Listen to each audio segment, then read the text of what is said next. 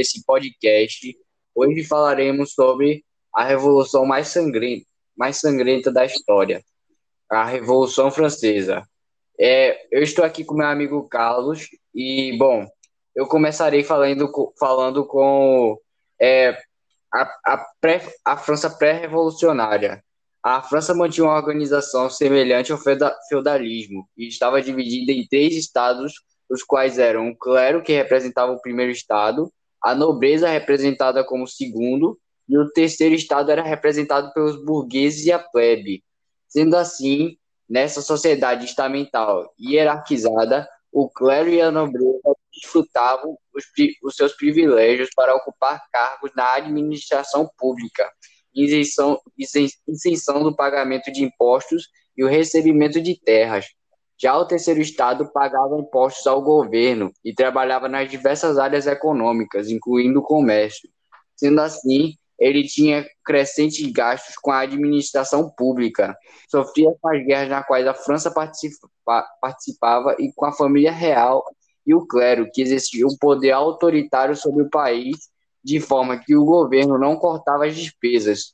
Sendo assim, isso gerava descontentamento popular e o terceiro estado não se conformava mais em arcar com os custos de manutenção do país.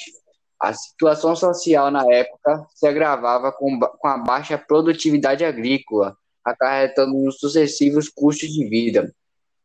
Ao longo do século XVIII, os preços de trigo aumentaram para 127% e o centeiro para 136%. E entre 1784 e 1788, a carne havia aumentado para 67% e a lenha para 91%. O aumento salarial nessa época não era proporcional à alta de preços, alta de preços, causando assim fome e pobreza. Já no campo, a exploração servil contribuía contribuía para um progressivo êxodo rural. Sendo assim, crescia a massa de desempregados na cidade, que não tinham estrutura para absorver esse excedente populacional. Sendo assim, as condições de vida eram precárias e havia constante crise de abastecimento e carestia em consequência da queda de produção agrícola. Durante o governo de Luís XVI, a crise econômica e social havia se agravado ainda mais, e a fim de solucionar essa crise, ele nomeou sucessivos ministros que propuseram que o primeiro e segundo estado passassem a pagar impostos, e por conta disto, o clero e a nobreza, ao se sentirem prejudicados, passaram a pressionar o rei para demitir os ministros. O problema da dívida pública ainda permanecia sem solução, desgastando a imagem do governo, e diante disso, o rei decidiu convocar os Estados Gerais, a qual era uma assembleia formada pelos três estados, e sua função era apresentar suas propostas ao monarca, a quem cabia aceitar ou rejeitar essas propostas. Provavelmente o rei Luís XVI havia feito a estratégia de dividir com os estados gerais para encontrar saídas para a crise, apenas para ganhar popularidade, porque a última convocação dos estados gerais havia sido feita em 1614. Nos Estados Gerais, o terceiro estado é a soma entre o primeiro e o segundo. Porém, isso não valeu de nada, já que foi decidido que a convocação seria pelo voto por estado não por indivíduo, sendo um voto, sendo sendo assim independente da quantidade de representantes, cada estado tinha direitos a apenas um voto, beneficiando assim tanto o clero quanto a nobreza, que defendiam interesses semelhantes. Sendo assim, o terceiro estado havia recusado o voto por Estado e se retiraram dos Estados Gerais, sendo apoiados por alguns representantes do clero, e em junho de 1789 eles formaram a Assembleia Nacional Constituinte e tinha como principal objetivo formular uma constituição para a França com leis que limitassem o poder do rei e eliminassem os privilégios do primeiro e segundo estado. Quando isso ocorreu, o rei Luís XVI aparentemente havia aceitado o funcionamento da Assembleia Nacional Constituinte, porém impondo que representantes do clero e da nobreza também participassem dela. E mais uma vez, o monarca demitiu um ministro que defendia reformas tributárias no país, causando uma intensa e violenta revolta popular, com participação das mulheres na queda da Bastilha, que havia carregado canhões e destruído a, fortaleza considerada como símbolo do antigo regime francês, por ter sido utilizada como prisão política. A população parisiense, parisiense saiu às ruas para protestar e enfrentando a Guarda Real, enfrentando a Guarda Real e também invadindo a Bastilha. E por conta disso, esse fato demonstrou o início da Revolução Francesa, na qual foi um longo processo de mobilização dos grupos sociais franceses que visavam promover transformações na organização político-social do país. Os camponeses invadiram as terras do clero e da nobreza, saqueando-as, incendiando-as, assassinando senhores e destruindo seus títulos de, de propriedades. A, a violência dos protestos demonstrava o grau de descontentamento com a permanência de alguns costumes feudais no país, como a servidão e o pagamento de impostos aos nobres e clérigos, Diante disso, a Assembleia Nacional Constituinte havia aprovado leis cujos objetivos principais eram atacar os privilégios do primeiro e do segundo estados e extinguir os vestígios feudais na França. E como as dívidas públicas permaneciam, a Assembleia Nacional Constituinte havia aprovado o confisco de bens da, da Igreja para transformá-las em propriedade do governo. E por conta disso, os acontecimentos fortaleciam a Assembleia Nacional Constituinte, criando condições que abalariam o antigo regime. E em agosto de 1789 foi aprovada a Declaração dos Direitos do Homem e do Cidadão, que era um documento inspirado nos ideais iluministas.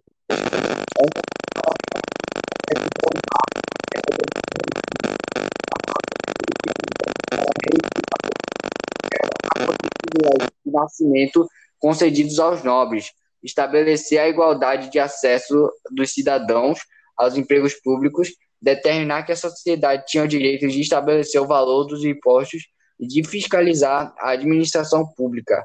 Porém, quanto mais se concretizavam as conquistas, mais se aprofundavam suas divisões internas.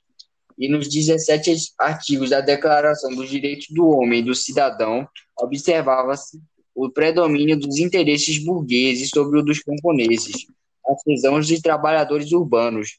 Essa situação fica evidenciada na defesa da propriedade privada, a qual, entre os camponeses do terceiro estado, somente a burguesia tinha acesso.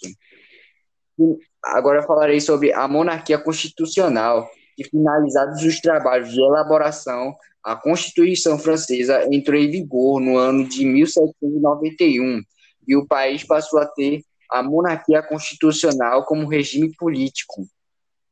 As novas, as novas leis limitaram a autoridade do rei e avançaram na direção da, de maior igualdade de direitos entre os cidadãos franceses.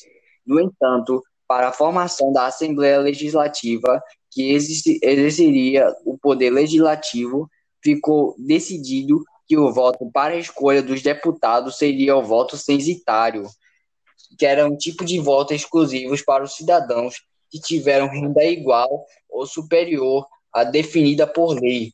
Voto com base na riqueza do indivíduo, que era um voto com base na riqueza do indivíduo. Com isso, o direito ao voto ficava restrito às pessoas que comprovassem uma determinada renda anual. Esse critério excluía grande parte do terceiro estado do processo eleitoral, favorecendo a burguesia cuja riqueza obtida com as atividades comerciais e artesanais era suficiente para assegurar-lhe o direito ao voto. As transformações promovidas pela monarquia constitucional provocaram várias reações. E o rei Luís XVI tentou recuperar sua autoridade pedindo secretamente auxílio militar à Áustria e à Prússia, cujos governos eram absolutistas e parte do clero e da nobreza fugiu da, Fran fugiu da França e organizou a Contra-Revolução, na qual uma organização política e militar para lutar contra os revolucionários, pretendendo o fim da Revolução.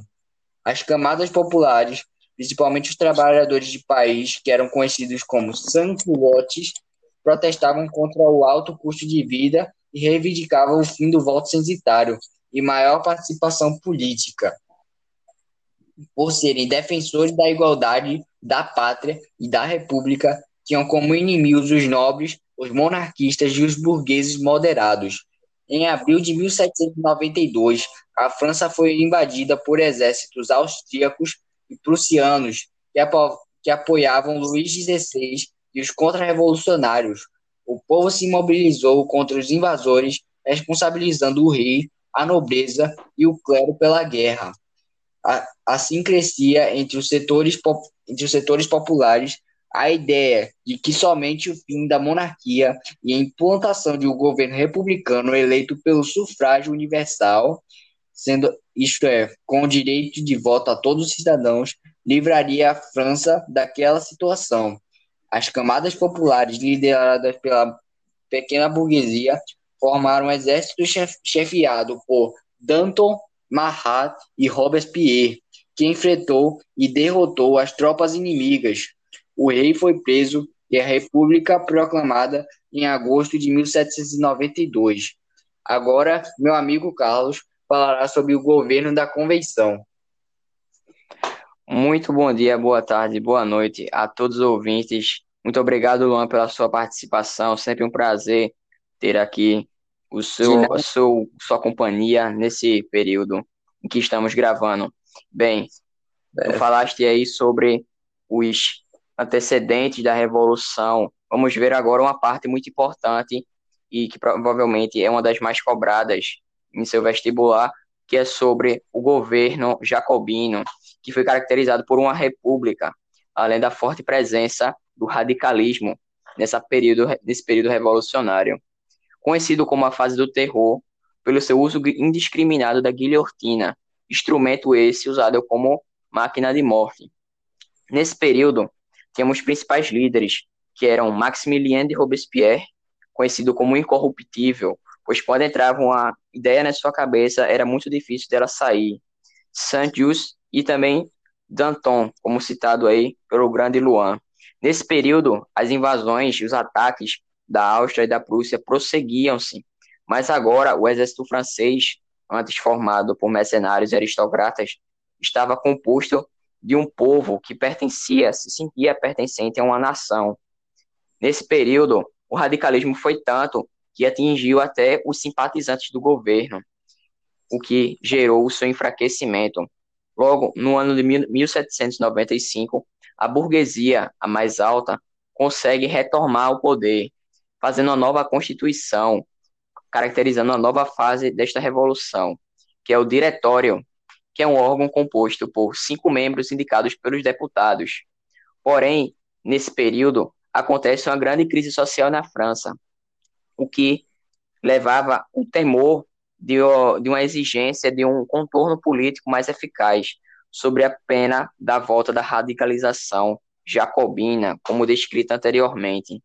Nesse período em que a revolução já está fora dos trilhos, entra Bonaparte para colocar ela na linha e controlar, trazer à ordem a situação política francesa. Napoleão Bonaparte era um dos mais jovens generais que tinham grandes destaques, um grande estrategista nas, nas batalhas. E quando ele regressa do Egito à França, ele encontra um cenário conspiratório contra o diretório, o que faz com que aconteça o golpe de 18 de Brumário, em que este estabelece o, consul, o consulado, órgão formado por três cônsules, dentre eles o Napoleão Bonaparte, que posteriormente se torna cônsul vitalício e posteriormente, logo depois, vai se tornar por escolha da população imperador do povo francês.